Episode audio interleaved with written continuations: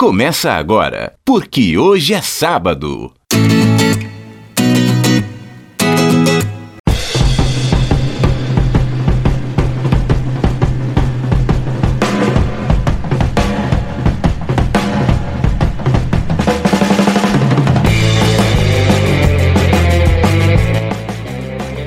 Bom dia para você que é de bom dia, boa tarde para você que é de boa tarde, ótima.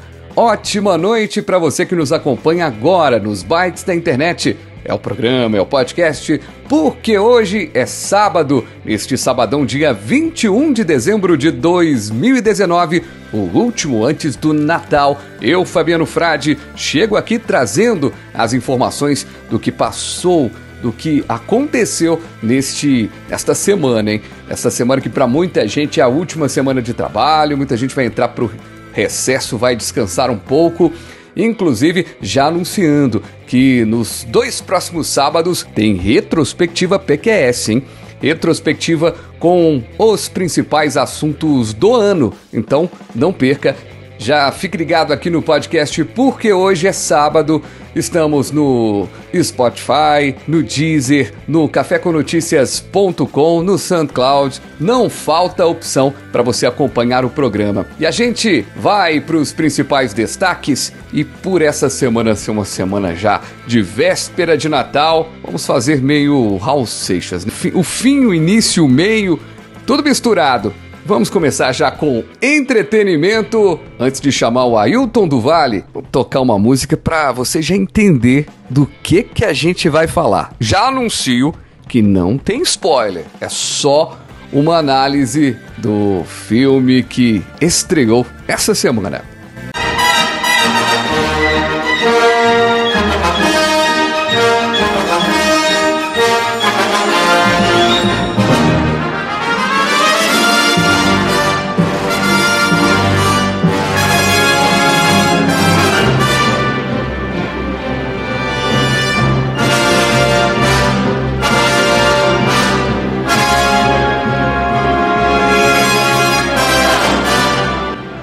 Nostalgia final imperfeito Star Wars, movimentando já as telas de cinema. E quem vai falar pra gente de entretenimento? Claro, ele que já tá aqui, Ailton do Vale. Ailton acompanhou a pré-estreia do filme e você tem uma missão super importante, hein? Falar do filme sem dar spoiler. Consegue?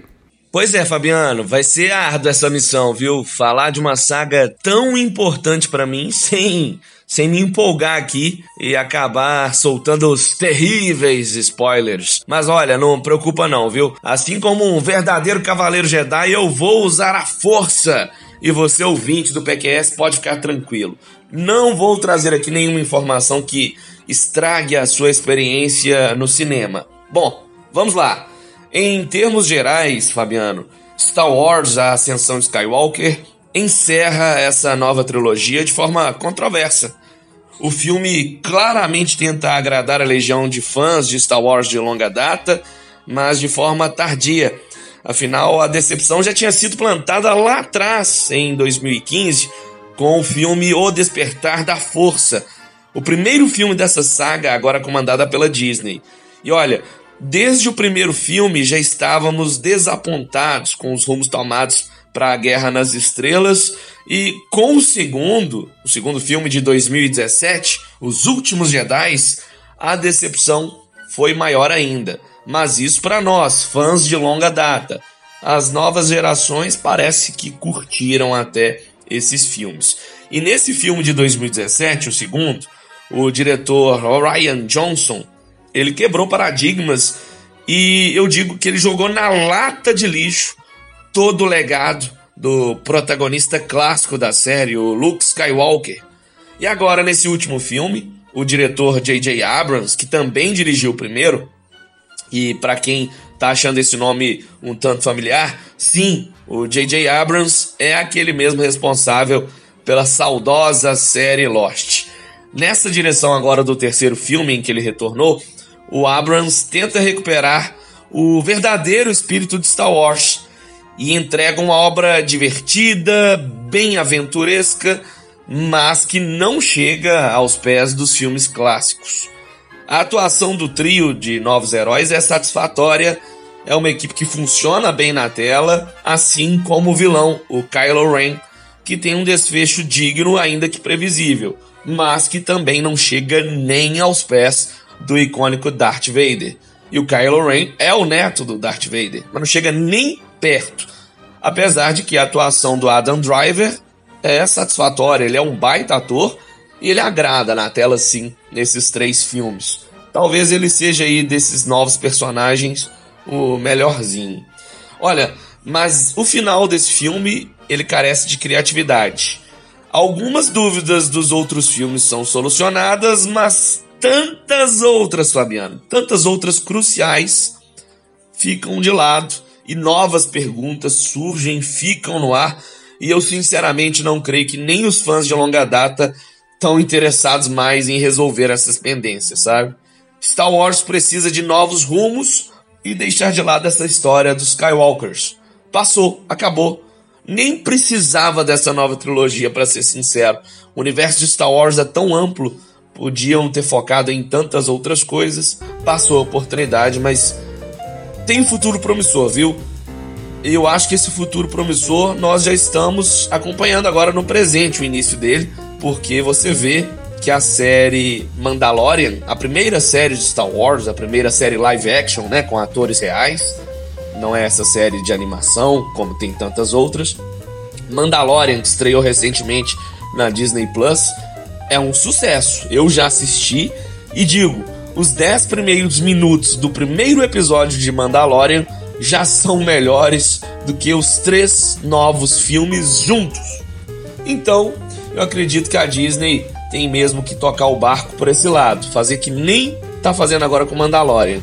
Pegar aí dentro desse universo tão amplo de Star Wars, questões novas e buscar novos rumos, que aí o caminho do sucesso está garantido. Agora, para finalizar, Star Wars, a Ascensão Skywalker, eu dou nota 6 em 10, e essa certamente é a minha maior nota entre os filmes da nova trilogia. O primeiro, eu dou nota 4. O segundo, eu dou nota 2. E o terceiro, nota 6. Você tá parecendo aquele moço que fala lá no carnaval, né? 10, é 9, né? Você jogou a nota bem para baixo. Agora, se deve também a um pouco a falta de encantamento mesmo já com esse tipo de história em meio a tantas outras possibilidades como a que você citou agora? Com toda certeza, viu, Fabiano? Acabou o deslumbre com a saga justamente pela evidente falta de criatividade do, dos roteiristas. E essa nova trilogia, de certa forma, repetiu a estrutura dos filmes clássicos. Você vê que essa fórmula que surgiu com potência no primeiro filme lá em 1977, ela apenas ganhou uma nova roupagem agora, com novos personagens, novas naves, novos androides, novos planetas, mas definitivamente não inovou ou abrangiu as perspectivas desse vasto universo, e eu repito, vasto universo criado pelo George Lucas. E o detalhe é que nesse meio tempo, entre o lançamento dos três filmes mais recentes, o primeiro deles em 2015, o segundo em 2017 e o terceiro agora esse ano, nós tivemos também Rogue One, lançado em 2016, que foi um filme que justamente escapou do usual, fora da curva e encantou os fãs todas as gerações ao fazer diferente, mantendo a essência de Star Wars, mas trazendo também novas perspectivas. E esse filme é melhor, inclusive, que todos dessa nova trilogia, o Rogue One. Agora, a questão mais curiosa, Fabiana, é que fã de Star Wars, vou até usar um termo um tanto chulo aqui, é uma espécie de mulher de malandro. Porque, mesmo com filmes ruins produzidos em sequência, nós continuamos indo assistir no cinema. Eu digo isso porque, por exemplo, no dia da pré-estreia, vários amigos e conhecidos que sabem do quanto eu sou aficionado por Star Wars me ligaram, mandaram mensagens perguntando se eu já tinha visto o filme, eu tava indo ver na pré-estreia. E aí eu contei para eles que sim, eles falaram assim: "Pô, mas você detestou os dois primeiros filmes, está aí reclamando, dizendo que se sentiu traído, inclusive, você e todos os fãs de Star Wars, principalmente pelo segundo filme mas vai lá na pré-estreia pagar caro no ingresso para assistir isso de novo. Eu falo, é verdade. Fã de Star Wars é mulher de malandro, não aprende, sabe, Frade? Apanha, apanha, apanha, os roteiristas, diretores fazem filmes ruins, mas estamos lá presentes, não só assistindo aos filmes, mas comprando os action figures, comprando as camisetas, presenteando os filhos com bonecos, com brinquedos. É desse jeito. Grande abraço, Ailton, então. Vamos continuando aqui com entretenimento toda semana, hein? E daqui a pouquinho com um podcast novo por aqui, no Pod Rádio. Vai ter um novo podcast, podcast do Ailton do Vale. Tá sendo já ali preparado no forno. Um abraço, meu amigo. Então é isso aí, Fabiano Frade. Que a força esteja com você. Ela vai estar, com certeza. E tenho certeza que teremos em breve especiais chegando aí pro Porque Hoje é Sábado, retrospectiva com vários convidados. E fica aqui o meu abraço, a despedida. Até sábado que vem. Muito obrigado e a gente agora vai tocar mais uma música interessante nesse programa.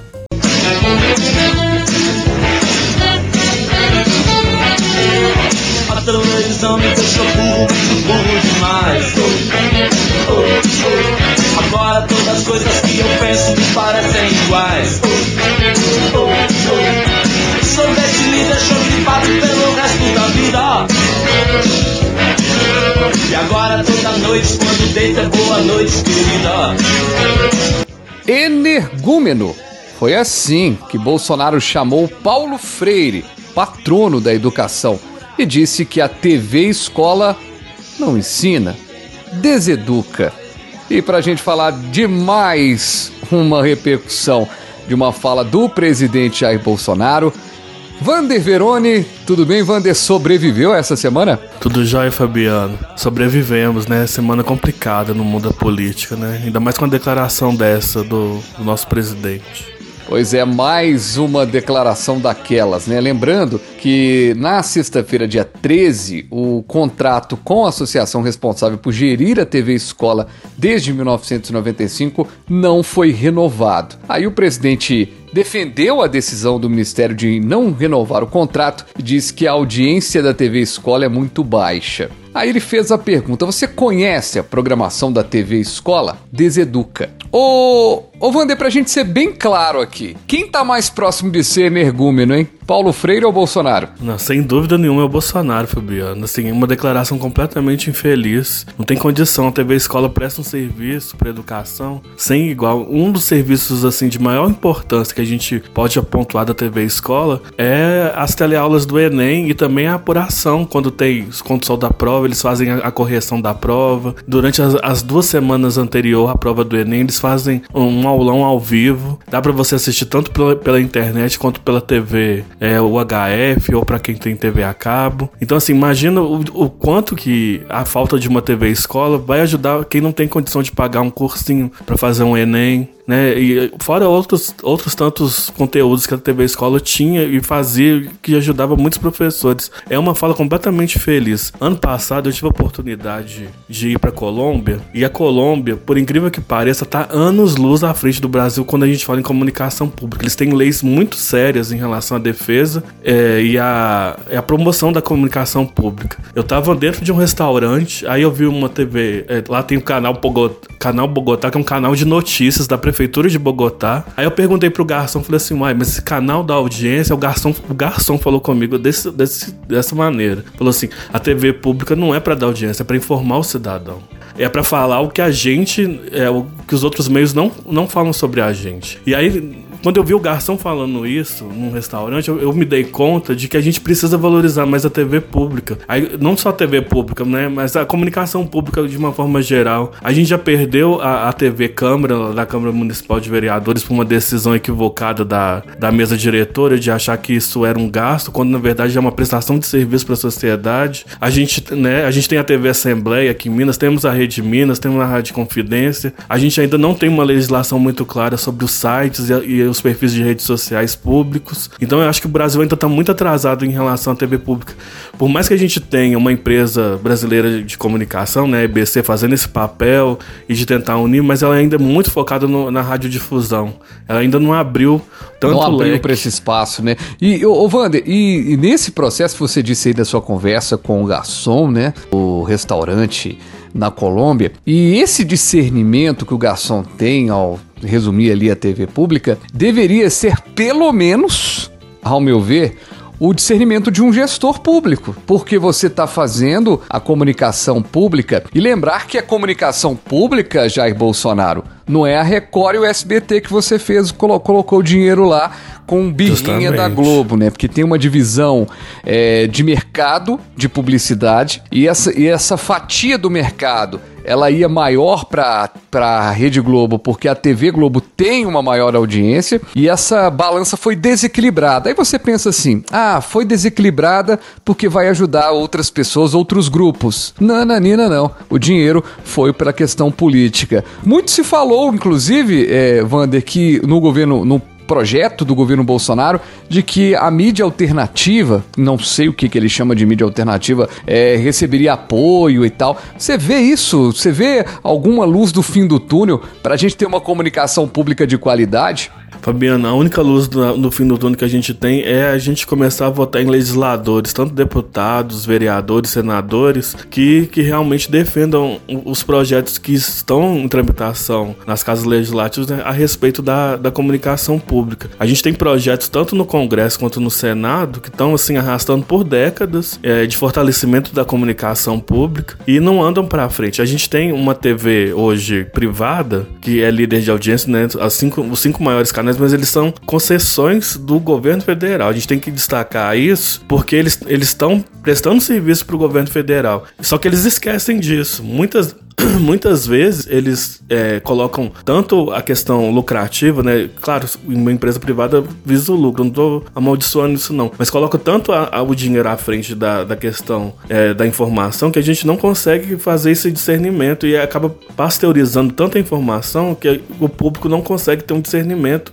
em relação ao que está acontecendo. A gente vê hoje em dia o SBT, a Rede TV e a Record, elas estão fazendo um papel que deveria ser um papel estatal, de uma TV estatal como a a, a, antiga TV NBR, que agora virou TV Brasil, é, virou uma outra filial da TV Brasil, ou uma parceira da TV Brasil, a extinta NBR, que aí tinha essa missão de falar dos ministérios, falar do executivo, e isso caminhou é, por conta de verba publicitária, tudo para as três maiores emissoras do, do Brasil, é, desvirtuando o conceito da comunicação pública. Ô Wander, antes da gente ir para o final aqui da sua participação, queria que você comentasse outra fala igualmente horrível do presidente Jair Bolsonaro. Ele, além de é, ser desrespeitoso, chamar de energúmeno o Paulo Freire, o patrono da educação no Brasil, também, como já é de praxe, bateu de frente com os jornalistas, inclusive sendo homofóbico. Você tem uma cara de homossexual terrível, mas nem, nem por isso te acusa de homossexual. Se bem que filha é homossexual. Pergunta pra tua mãe o comprovante que ela deu pro teu pai, tá certo? Eu queria muito sua opinião sobre mais uma fala infeliz deste presidente. É, Fabiano, Bolsonaro não dá ponto sem nó.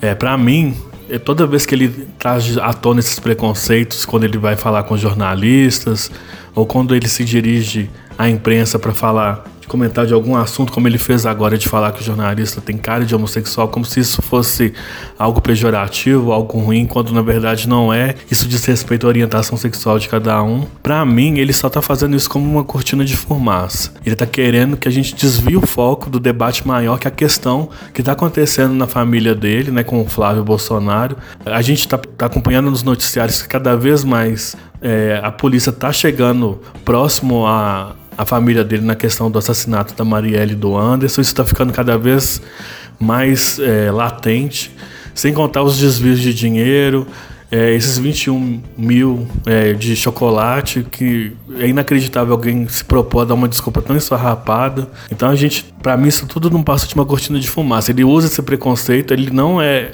não é lerdo como a gente imagina, ele não é tão bobo assim.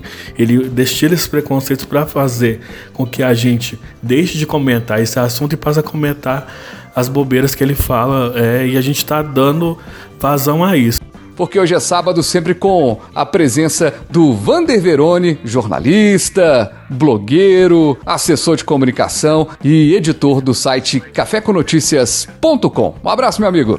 Abraço, Fabiana. Até o próximo sábado.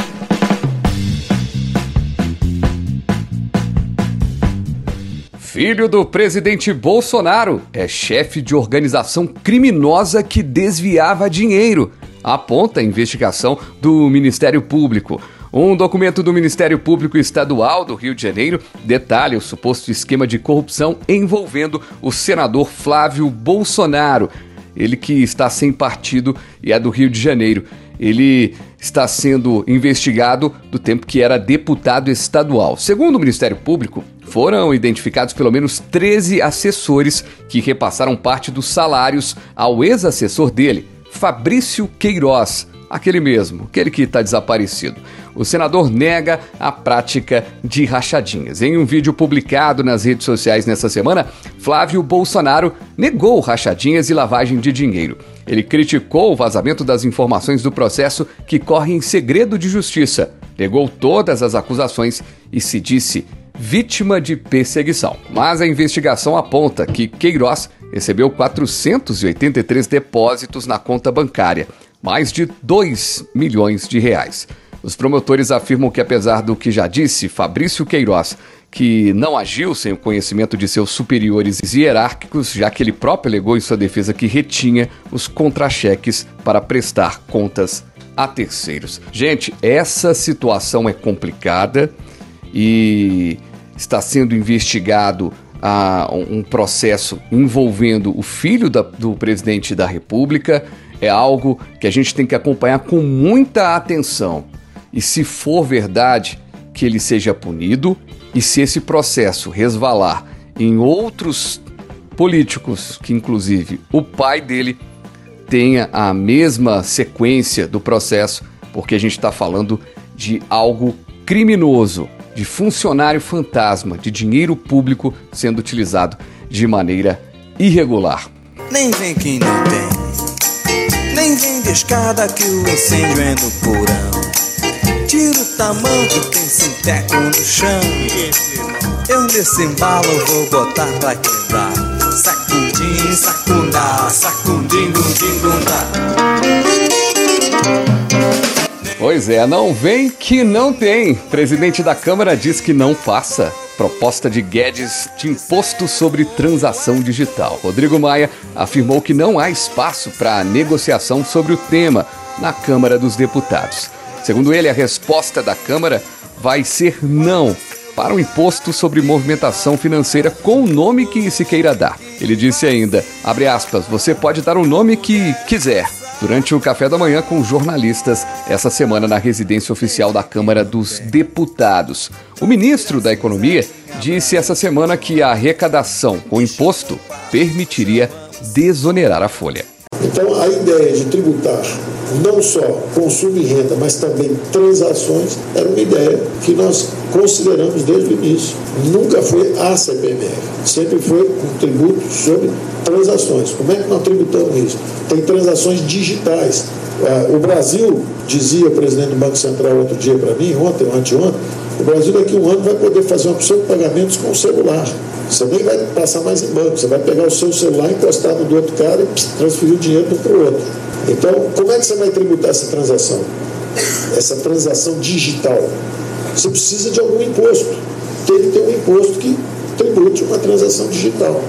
É muita entrega do cidadão para o Estado e pouco retorno de tudo isso que a gente paga. E aí o que a gente vê de solução ao invés de ter aí um caminho mais é, de pensar a economia de maneira produtiva, não. Mais uma vez pensando em imposto. E o mais interessante é que, acompanhando o Guedes falando, ele nem tem muita certeza de como faria isso também não, né? Da transação digital. Então tem um impasse muito grande e esses sinais mostram né, o quanto que a Câmara dos Deputados e o Poder Executivo não andam falando a mesma língua.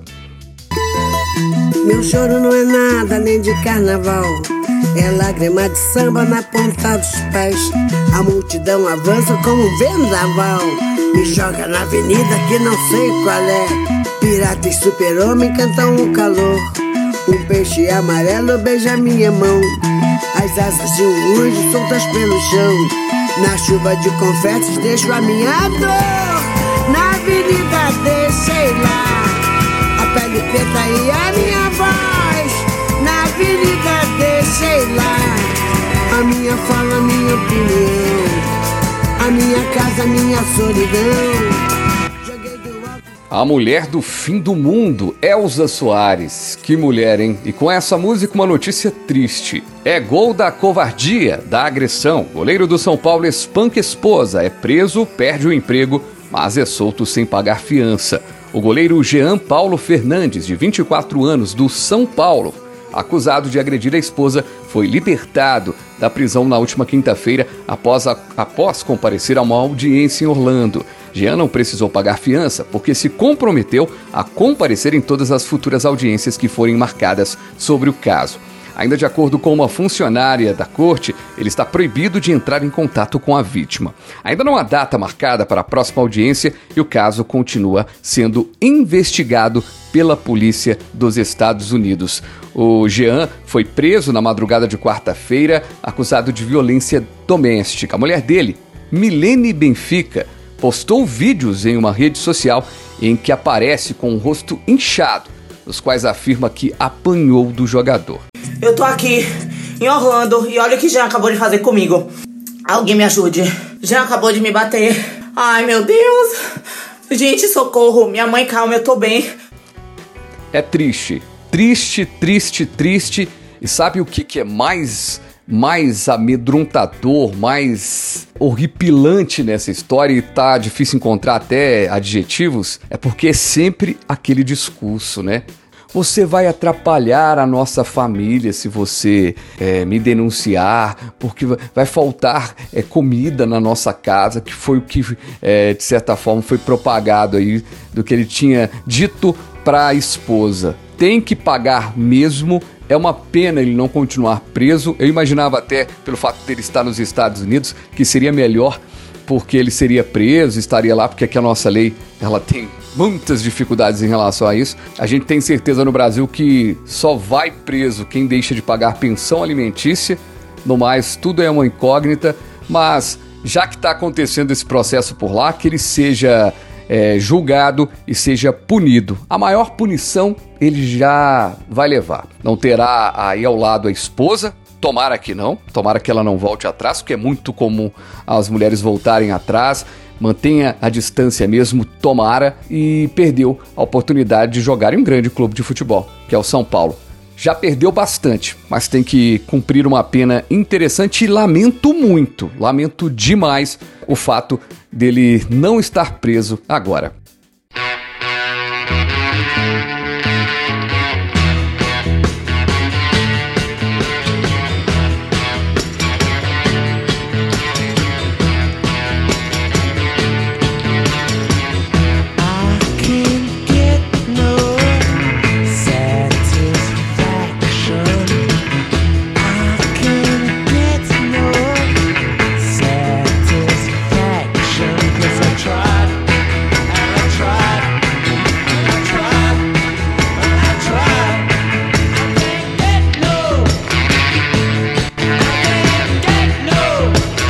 Atacando de Rolling Stones, que isso, hein? Bacana demais.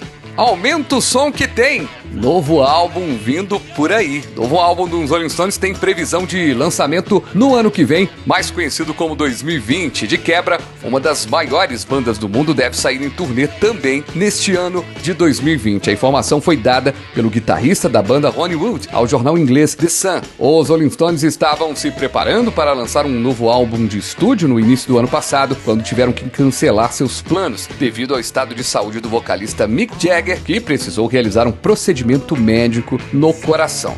Mick Jagger se recuperou muito rapidamente, mas os trabalhos referentes ao primeiro disco do grupo com material inédito desde 2005 ficaram congelados desde então. E com som de rock and roll a gente vai embora aqui no Porque Hoje é Sábado, agradecendo a todo mundo que chegou até aqui ao fim do programa. Muito obrigado, viu? Foi um ano muito bacana pro Porque Hoje é Sábado. Aliás, o ano de estreia do PQS desde agosto no ar, essa é a edição 0021.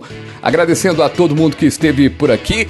Ailton do Vale com Entretenimento, Vander Verone aí analisando a situação da política nesta edição. A gente volta na próxima semana e no programa da próxima semana, o programa 0022, começa a nossa retrospectiva 2019. tem o que aconteceu no futebol, tem o que aconteceu no mundo dos famosos, isso mesmo. Vai ser uma coluna bem legal. E qual foi a música mais tocada no Brasil? No rádio e no Spotify.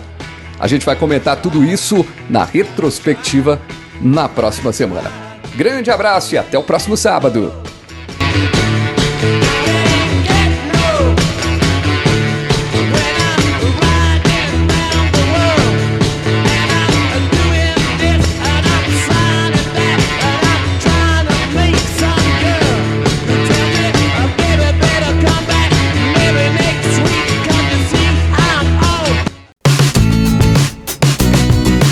Você ouviu? Porque hoje é sábado.